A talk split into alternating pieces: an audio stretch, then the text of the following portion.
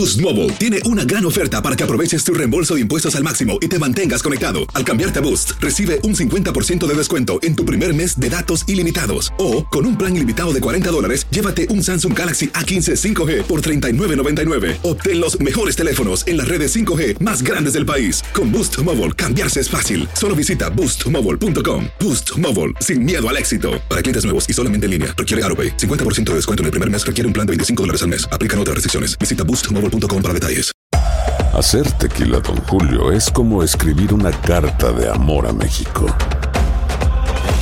Beber tequila, Don Julio, es como declarar ese amor al mundo entero.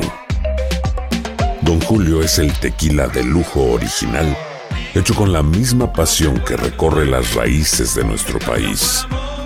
Porque si no es por amor, ¿para qué? Consume responsablemente. Don Julio Tequila, 40% alcohol por volumen, 2020. Importado por Diageo Americas, New York, New York. Si no sabes que el Spicy McCrispy tiene Spicy Pepper Sauce en el pan de arriba y en el pan de abajo, ¿qué sabes tú de la vida? Para, pa, pa, pa. Hola, soy Jorge Ramos y a continuación escucharás el podcast del Noticiero Univisión. El programa de noticias de mayor impacto en la comunidad hispana de Estados Unidos. Hola, hoy es el viernes 13 de octubre y desde Israel estas son las principales noticias. Hasta sus muertos se llevan los residentes de Gaza al evacuar el territorio palestino ante el posible inicio de un ataque terrestre israelí. Naciones Unidas dice que es imposible evacuar a más de un millón de personas y advierte un riesgo de hambruna. Al menos 70 personas murieron durante la evacuación cuando un misil impactó la caravana en la que huían de Gaza. Y continúa la crisis en el Congreso de los Estados Unidos. El candidato republicano a la presidencia de la Cámara Baja, Steve Scalise, se ha retirado de la contienda ante la falta de apoyo por parte de los miembros de su propio partido. Y conversamos con el astronauta de origen salvadoreño, Fran Rubio, sobre su récord de permanencia en el espacio por más de un año y cómo va su readaptación en la Tierra. Uh, soy uno de los primeros, pero uh, si Dios quiere, no, no los últimos eh, hispanos que vamos a seguir haciendo parte de la historia de este gran país. Este es Noticiero Univisión con Ilia Calderón y desde Israel, Jorge Ramos. Hola, muy buenas noches. Estamos transmitiendo en vivo desde Tel Aviv, en Israel.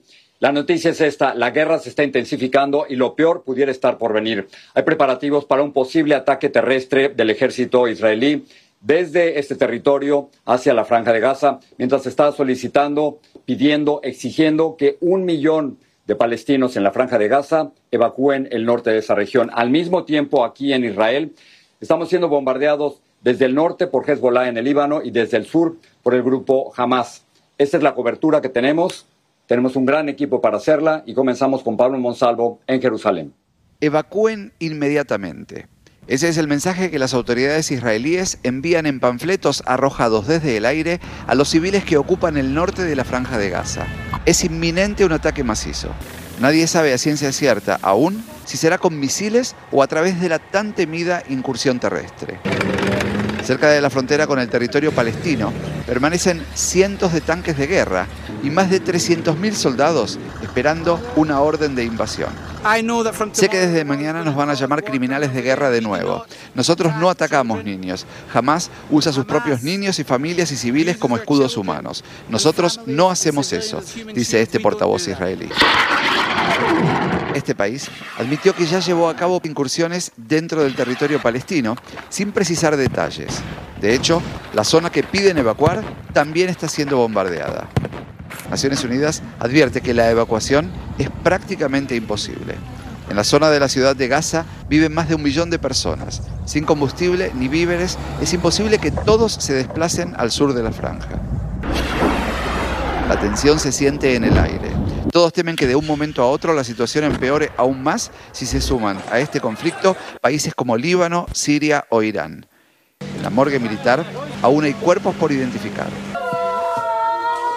Y en medio del dolor, Israel continúa enterrando a muchas de las víctimas de los sangrientos ataques del sábado último. Este fue el funeral de un soldado de 19 años. Estamos a muy pocos kilómetros de la franja de Gaza. Esta es una de las principales autopistas que va hacia ese lugar. Por aquí están pasando los tanques armados y los vehículos que transportan los militares que se están apostando a lo largo de la frontera. El secretario de Defensa de Estados Unidos llegó a Israel y se reunió con su homólogo para confirmar el apoyo militar de su país. Israel continúa bombardeando no solo Gaza, sino también el Líbano, desde donde llegan misiles lanzados por Hezbollah. Desde la franja no cesan los lanzamientos de cohetes hacia aquí, sobre todo al sur de este país, especialmente contra la ciudad de Ashkelon, una de las más cercanas a la frontera con Gaza. En Jerusalén, Pablo Monsalvo, Univisión. Pablo, gracias por este reportaje. Imposible, esa es la palabra que utiliza Naciones Unidas para describir la posibilidad de que un millón de personas se movilicen desde el norte hacia el sur de la franja de Gaza. Se los pongo en ejemplo. Esto sería como movilizar a toda la ciudad de Austin, Texas, un millón de personas, sin auto, o movilizar a toda la ciudad de Jacksonville, en Florida. Estas son las comparaciones. Mientras tanto, el número de muertos en Gaza ha aumentado a 1.900 por lo menos, y hay una verdadera crisis humanitaria en esa franja de territorio. Vilma Tarazona, tiene las imágenes. Los palestinos de Gaza huyen hacia el sur después del ultimátum de Israel para que más de un millón de personas abandonen el norte. Así se ve el éxodo masivo desde el aire. Unos emprendieron su salida obligatoria a pie, cargando lo poco que pudieron llevar en sus manos. Las madres empacaron en bolsos lo que les queda para alimentar a sus hijos durante la travesía. A este pequeño le costó trabajo caminar al paso de su papá y le tocó correr. Dejaron las ruinas atrás sin tener una idea de dónde pasarán la noche. Esta madre leyó la orden dada por las autoridades de Israel que la obliga a irse con sus dos hijos. Familias como esta salieron en carretillas tiradas por burros y caballos. Los niños se acomodaron como pudieron. Muchos vehículos como este sobrepasaron el límite del número de pasajeros. Familias enteras con sus hijos que ya habían sido desplazadas por los bombardeos empacaron en sus automóviles las pocas pertenencias que les cupo. Y otros cargaron con sus muertos. Escenas como estas se repitieron a lo largo de las caravanas de carros. Los que no tenían vehículos se transportaron en el capó de los autos que viajaron con la puerta abierta para maximizar la capacidad. La ONU advirtió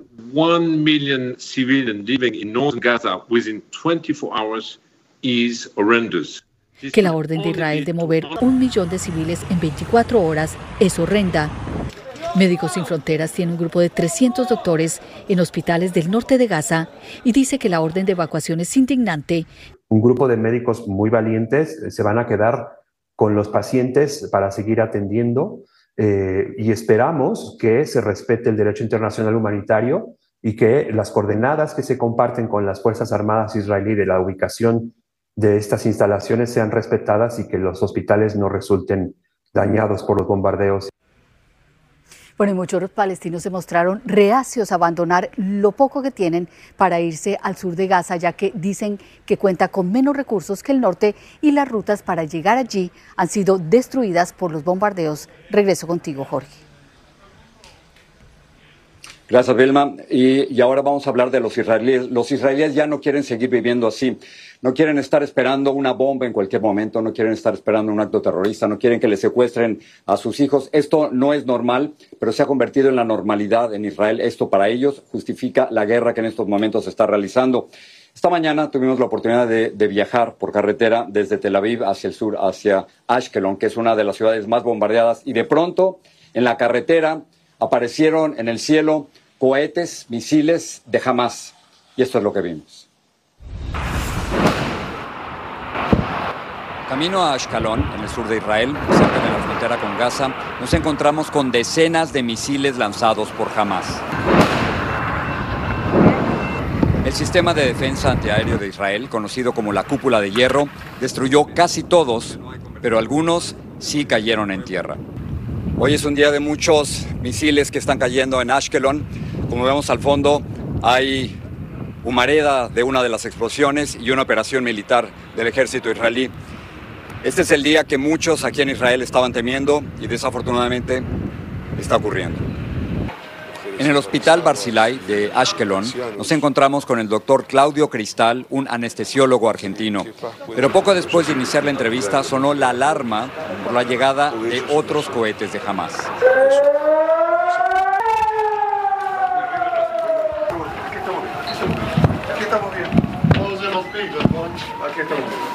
Esta es la nueva normalidad en un país en guerra, pero para nadie es fácil.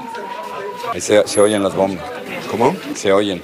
Sí, eh, la mayor parte de los eh, bombazos que va a escuchar seguramente son intercepciones de la cúpula. No tenga miedo. Está protegido, no tenga miedo. Este hospital, hace tres días, sufrió un ataque directo. Así quedó uno de sus pasillos y de nuevo, antes de otra entrevista, volvió a sonar la alarma de misiles de Hamas.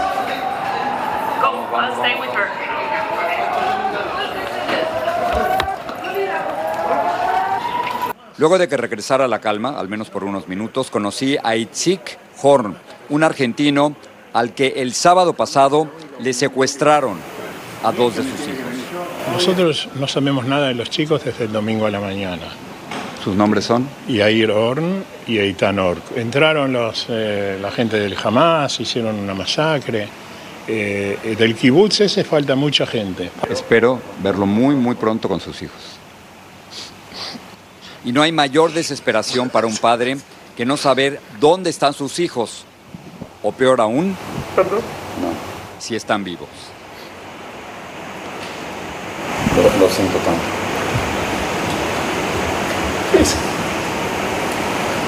Pero que lo que te mata es no saber. No están muertos. No están cortados pedacitos. Si pudieron matar a bebés de ocho meses, matarlos los quemaron. ¿Por qué no van a un rehén, eh, quemarlo, torturarlo? Pero- bueno, no hay que perder la esperanza. Gracias. No hay nada por- para un padre que, que no saber si sus hijos están vivos o muertos o quién los tiene. Estás escuchando el podcast del Noticiero Univisión. Dicen que traigo la suerte a todo el que está a mi lado. Y esa es mi mala fortuna. Basada en el clásico de Juan Rulfo, llega Univisión, El Gallo de Oro. Supongamos que la caponera puede inclinar la suerte a quien ella quiera. ¿Estás tardando en conquistarla? Con Lucero, José Ron y Plutarco Asa. Este gallo está cambiando la vida. En una historia legendaria de amor y azar. No trates de cambiarme, no lo vas a lograr. El Gallo de Oro, gran estreno miércoles 8 de mayo a las 9 por Univisión. Gracias por seguir con nosotros en el podcast del Noticiero Univisión. Vamos a pasar otra cosa. Un líder de Hamas declaró hoy el día de la ira, el día de la furia en contra de israelíes y judíos en todo el mundo. Y la pregunta es si lo que ocurrió aquí en Israel pudiera repetirse en los Estados Unidos, si pudiera haber actos terroristas, si pudiera haber violencia. Blanca Rosa nos dice cómo en los Estados Unidos están reaccionando. La convocatoria a la protesta por el Día de la Ira reunió a centenares de manifestantes a favor de Palestina en Nueva York. Es muy importante que la gente de los Estados Unidos no permite que usen estas excusas para ah, cometer un genocidio en Palestina. Más del 40% son niños de menos de 14 años. Se les dijo tienen 24 horas para salirse. Pero los que apoyan a Israel estuvieron al cruzar la calle y hubo escaramuzas de enfrentamientos entre los dos grupos de manifestantes que controló la policía. Nueva York amaneció con medidas de seguridad y en estado de alerta. Los policías portaron armas largas y el despliegue fue por aire y mar. We fully activated our Division of Homeland Security and Emergency Services. Activamos nuestros servicios de seguridad de emergencia y nuestra oficina antiterrorismo, dice la gobernadora. El Día Mundial de la Ira fue convocado ayer por el ex jefe de Hamas, quien llamó a los musulmanes del mundo a salir a las calles para apoyar a Palestina. Deeply disturbed by the message El alcalde dijo que el mensaje era perturbador. Hoy a través del país hubo muestras de apoyo como esta en Washington a favor de Israel. La policía ahora está en uniforme para hacer una presencia más visible Este grupo judío partidario de la convivencia de los israelíes y los palestinos. Esta foto dice, muestra que antes hemos vivido en paz y podemos volver a hacerlo. Manifestaciones similares hubo en Roma y en París y otras capitales a través del mundo. Las medidas de seguridad continuarán este fin de semana, pero los manifestantes por su parte dicen que también ellos continuarán con sus protestas.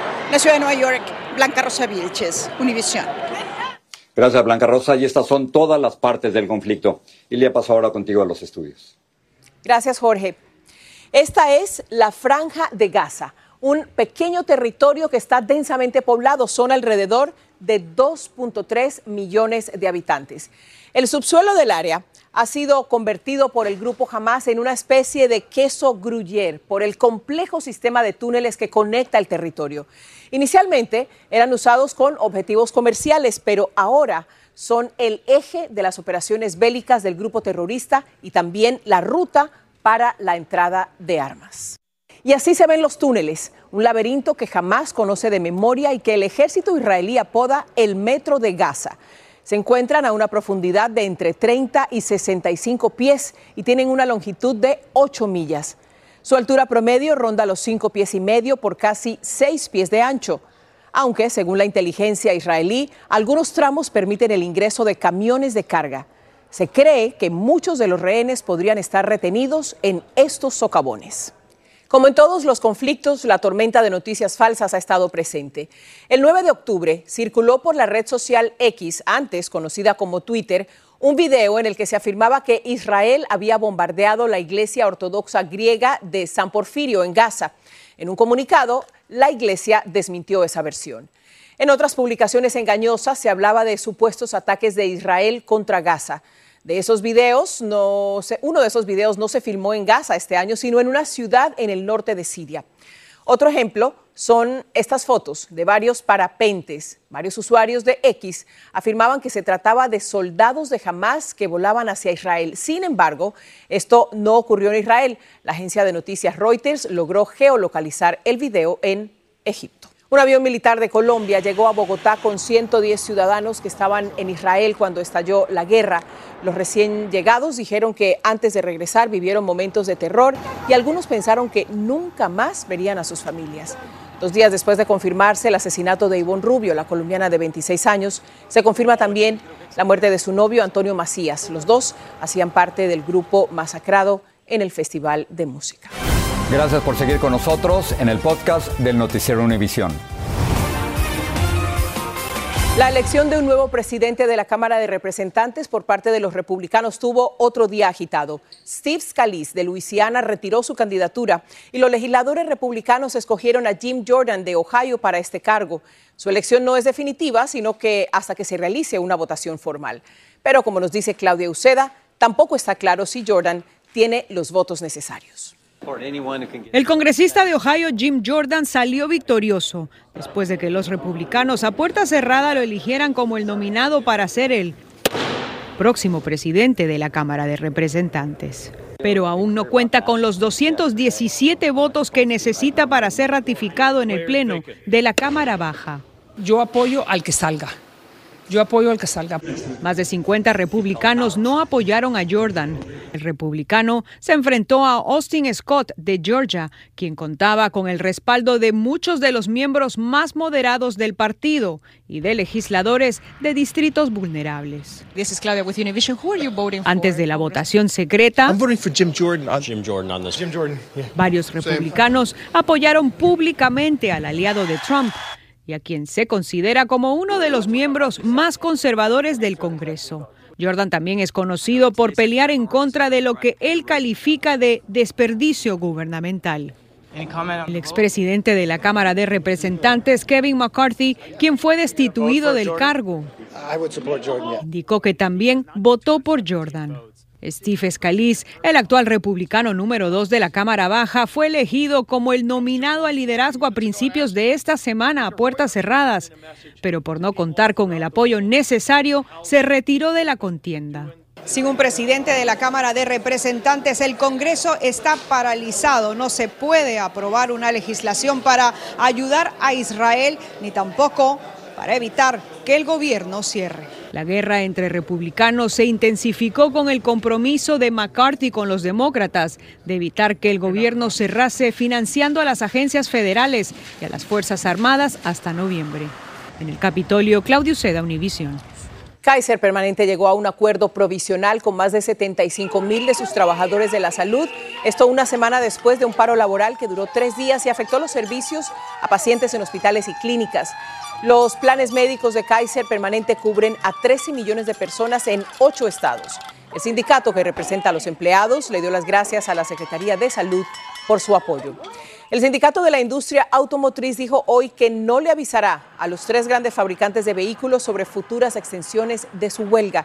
La protesta afecta a Ford General Motors y Stellantis. Hasta hoy, el sindicato había anunciado cada viernes la extensión de su huelga a nuevas plantas y aunque hoy no hizo ningún anuncio, sí advirtió que en cualquier momento podría añadir nuevos objetivos de su protesta. El gobierno de El Salvador ha recluido a más de 12 mil hombres en la megacárcel que inauguró el presidente Nayib Bukele, que tiene capacidad para 45 mil reos. Todos cumplen condena o esperan juicio por actividades relacionadas con las pandillas. Tienen sus rostros tatuados y andan con camisetas y pantalones cortos, blancos. Están sometidos a una estricta disciplina y no pueden recibir visitas. Hay más información en la edición nocturna, ya está Maiti con un adelanto. Así es, muchas gracias Silvia. Esta noche en la edición nocturna salen a la luz videos de los entrenamientos que por dos años realizaron integrantes del grupo terrorista Hamas antes del ataque a Israel. Les mostraremos qué fue lo que se encontró en estas imágenes. También hablaremos de los últimos preparativos en Ecuador para la segunda vuelta de la elección presidencial. Los comicios del domingo determinarán si el país continúa por la senda derechista o regresará al socialismo del siglo. Gracias por seguir con nosotros en el podcast del Noticiero Univisión. Tras más de un año en el espacio, el astronauta Frank Rubio ostenta un récord mundial. Fue a una misión de seis meses, pero una falla técnica en la Estación Espacial Internacional lo obligó a prolongar su estancia. Marlene Guzmán habló con él sobre su aspiración de que otros hispanos puedan seguir sus pasos. Esas fueron las primeras palabras del astronauta hispano Frank Rubio en su regreso a la Tierra tras pasar más de un año en la Estación Espacial Internacional. Una misión que duró 371 días, marcando un nuevo récord. Con apenas dos semanas en suelo firme, hoy nos compartió su sentir al convertirse en el astronauta estadounidense en cumplir la estadía más larga en el espacio. Bueno, eh, como siempre, es un gran orgullo, no, no solo a representar eh, nuestro país, pero nuestra comunidad. Rubio, de origen salvadoreño, también hace historia como el primer latinoamericano en lograr esta hazaña y espera liderar el camino para más latinos. Soy uno de los primeros, pero uh, si Dios quiere, no, no los últimos eh, hispanos que vamos a seguir haciendo parte de la historia de este gran país. Asegura lo que más añoraba era volver con su familia y pasar tiempo en conexión con la naturaleza. Aunque hoy en día extraña a sus colegas de tripulación con quienes vivió esta misión única, nos confesó que comían tortillas, pero dice no eran igual que en El Salvador. Por los próximos meses, Rubio tendrá que seguir una serie de evaluaciones médicas, pero él se siente saludable, ya no tiene vértigo e incluso comenta que su proceso de adaptación nuevamente en la Tierra ha sido más fácil de lo que imaginó.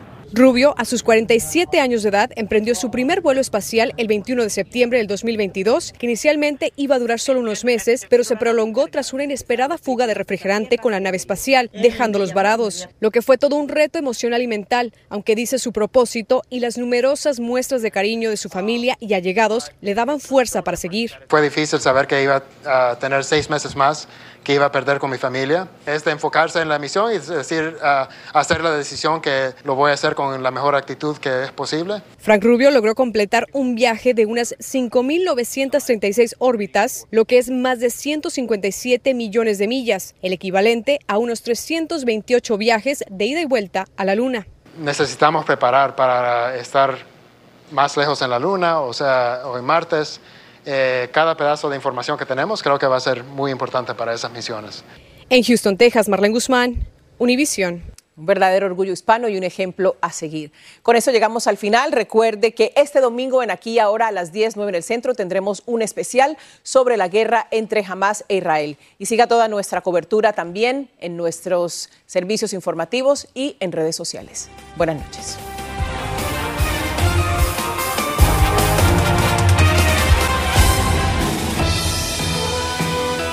Así termina el episodio de hoy del podcast del Noticiero Univisión. Como siempre, gracias por escucharnos.